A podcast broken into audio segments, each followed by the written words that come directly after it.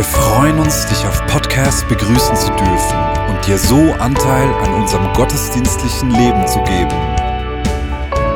Wir danken dir für jede Form des Mittragens. Mit einer Online-Spende auf der Website kannst du die Vision der Vineyard Bern finanziell unterstützen.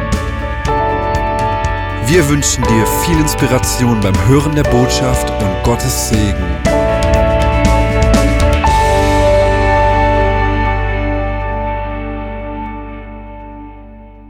Sind mitten im Advent. Heute ist der zweite Adventssonntag, deshalb habe ich auch extra meine Weihnachtssocken angezogen.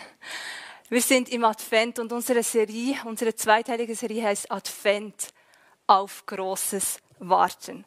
Und wenn wir Advent feiern, dann erinnern wir uns ja oder wir bereiten uns vor, die Geburt von Jesus zu feiern. Auf der einen Seite, auf der anderen Seite ist für uns als Jesus-Nachfolger und Jesus-Nachfolgerin aber auch der Aspekt, dass wir eben darauf warten, dass Jesus einmal wiederkommen wird. Das heißt, in der Tat, wir warten auf Großes. In welcher Situation in deinem Leben bist du zurzeit am Warten? Wenn es nicht zu persönlich ist, schreib es doch in den Chat, wenn du das live schaust oder in der Premiere. Und sonst teile das mit einer Person neben dir. Wenn du das nicht live schaust, kannst du nämlich auf Stopp drücken und dich austauschen. In welcher Situation in deinem Leben bist du zurzeit am Warten? Vielleicht ist es ja in der Tat so, dass so die Wiederkunft von Jesus Christus bei dir zuvorderst ist und du dich darauf, äh, äh, du wartest darauf. Aber mit großer Wahrscheinlichkeit wartest du ja noch auf ganz andere Dinge in deinem Leben. Eben vielleicht auf einen Partner, vielleicht auf eine Heilung oder einen neuen Job. Wir leben in einer Gesellschaft, wo wir so das Warten als mühsam und unnötig deklariert haben. Oder wir möchten das möglichst eliminieren. Also ich bin schon so alt, ich erinnere mich noch, dass ich früher Fotos gemacht habe. Dann musste man warten, bis dieser Film voll ist, damit man ihn in ein Geschäft bringen konnte. Und dann musste man wieder warten, bis diese Fotos entwickelt waren und man sie nach Hause bringen konnte. Ich meine, das ist heute unvorstellbar, oder?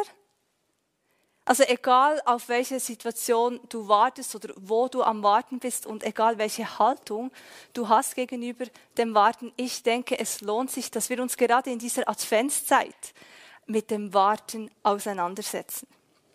Und ich möchte dir heute zwei Personen aus der Bibel vorstellen, im Lukas 2. Ich glaube, die haben uns etwas zu sagen zum Thema Warten. Von ihnen können wir lernen. Und ich lese aus dem Lukas 2, Vers 25. Damals lebte in Jerusalem ein Mann namens Simeon. Er war rechtschaffen, richtete sich nach Gottes Willen und wartete auf die Hilfe für Israel. Der Heilige Geist ruhte auf ihm und durch den Heiligen Geist war ihm auch gezeigt worden, dass er nicht sterben werde, bevor er den vom Herrn gesandte Messias gesehen habe. Vom Geist geleitet war er an jenem Tag in den Tempel gekommen, als nun Jesu Eltern das Kind hereinbrachten, um mit ihm zu tun, was nach dem Gesetz üblich war. Nahm Simeon das Kind in seine Arme, pries Gott und sagte, Herr, nun kann dein Diener in Frieden sterben, denn du hast deine Zusage erfüllt. Also Maria und Josef sind, wie das Gesetz es vorgeschrieben hat, nach Jerusalem in den Tempel gegangen, um ihren Sohn, den erstgeborenen Sohn, Gott zu weihen.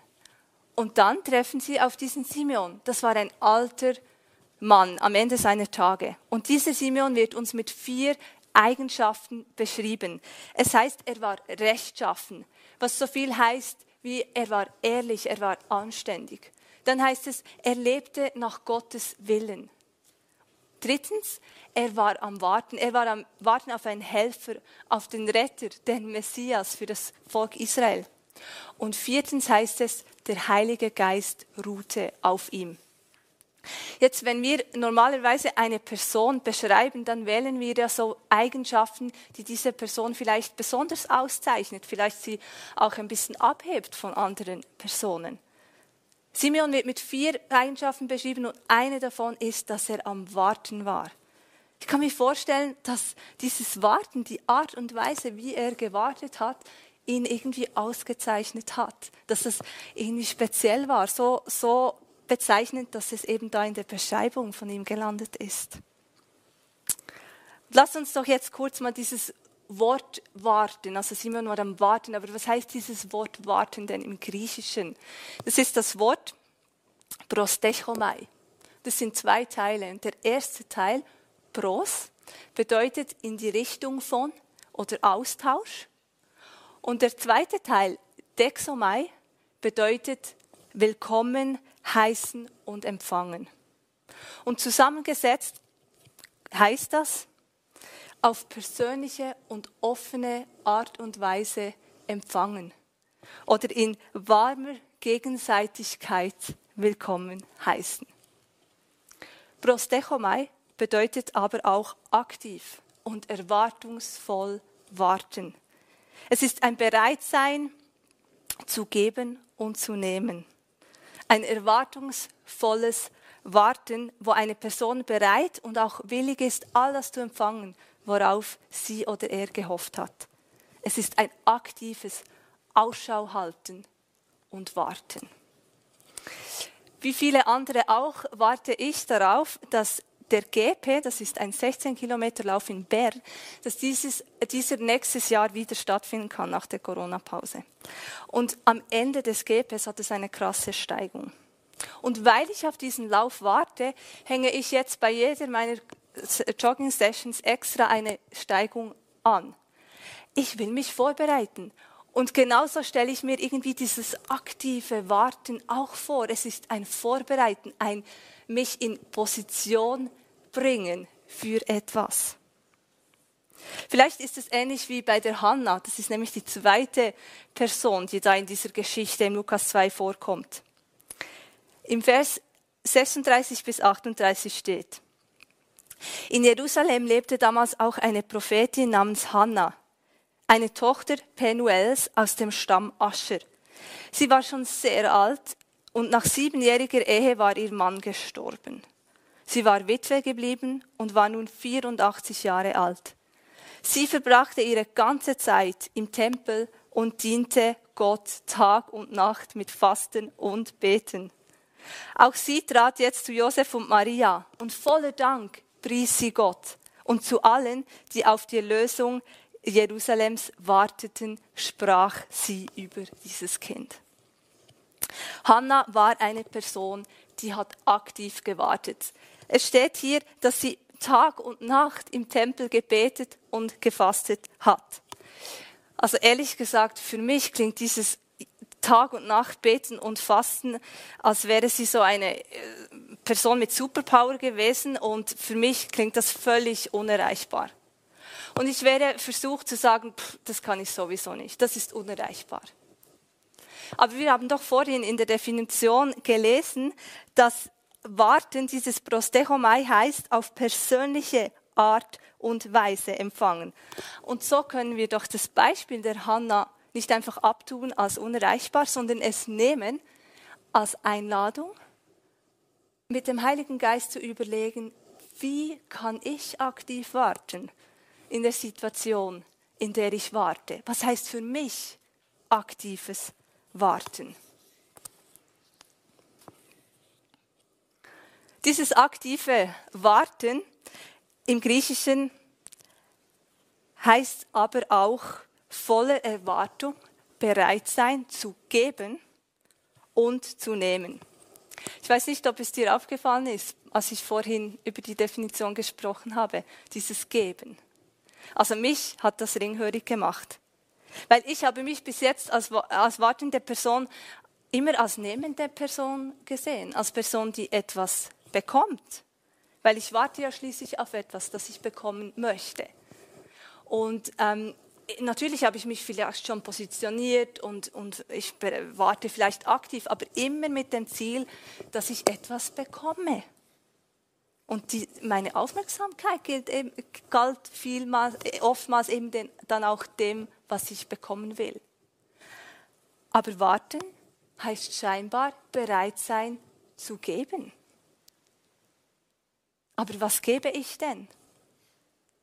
Meine Zeit, mein Vertrauen, meine Hingabe und Geduld, mein Kontrollbedürfnis, mein innerer Prozess, meine Erwartungen und Vorstellungen, wie etwas herauskommen soll?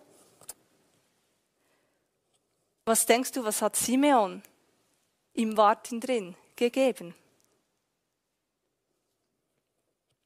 Sicher gab Simeon seine Geduld, weil es, er war ein alter Mann. Aber ich glaube auch, er hat seine Hingabe gegeben. In der Passion Translation heißt es, dass er ein Liebhaber Gottes war, der rein lebte. Auf Simeon ruhte der Heilige Geist, das haben wir gelesen. Und dieser hat ihm gesagt, dass er nicht sterben würde, bevor er den Messias gesehen hat. Also Simeon gab sein Vertrauen. Er vertraute darauf, dass er nicht sterben würde, bevor er den Messias gesehen hat. Und Simeon gab dem Heiligen Geist Raum in seinem Leben, weil es hat, heißt, dass der Heilige Geist ihm den Impuls gegeben hat, an diesem Tag in den Tempel zu gehen. Und ich glaube, wir sehen, dass Simeon nach all diesen Jahren des Wartens nicht von seiner Vorstellung und Erwartung, wie genau dieser Retter aussehen sollte, eingenommen war. Vielleicht reagierte Simeon genau deshalb eben nicht mit Enttäuschung, als dieser Retter als Baby auf den Armen seiner Eltern in den Tempel getragen worden ist. Also wenn sich Simeon irgendeine Vorstellung von einem Retter gemacht hätte, hätte er sich wahrscheinlich nicht ein Baby als Retter vorgestellt. Ich bin überzeugt, dass Simeon seine Vorstellung, seine Erwartung, wie etwas aussehen soll, gegeben hat, aufgegeben hat. Er war innerlich frei, um die Impulse des Heiligen Geistes im Moment wahrnehmen zu können. Er war innerlich so frei, dass er den Messias, den Retter, im Moment erkennen konnte.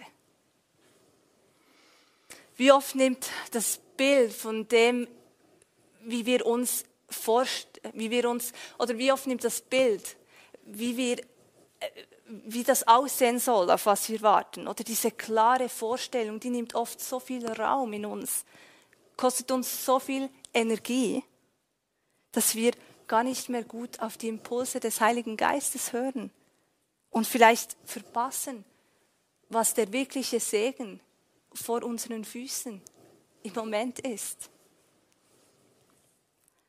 Stell dir einmal vor, du bist im Warten mehr darauf fokussiert, was du geben kannst, anstatt was du bekommst oder wie das genau aussehen soll. Das ist doch irgendwie ein befreiender Aspekt. Ich muss mich nicht einnehmen lassen von all meinen Vorstellungen, von all meinen Erwartungen, wie etwas auszusehen hat und ob ich genau das bekomme, was ich mir vorgestellt habe. So viele Leute sind enttäuscht von Gott, weil sie auf etwas gewartet haben und dann ist es nicht genau so eingetroffen, wie sie erwartet haben. Aber verpassen diese Leute, verpassen wir dann nicht, worauf es im Warten wirklich ankommt?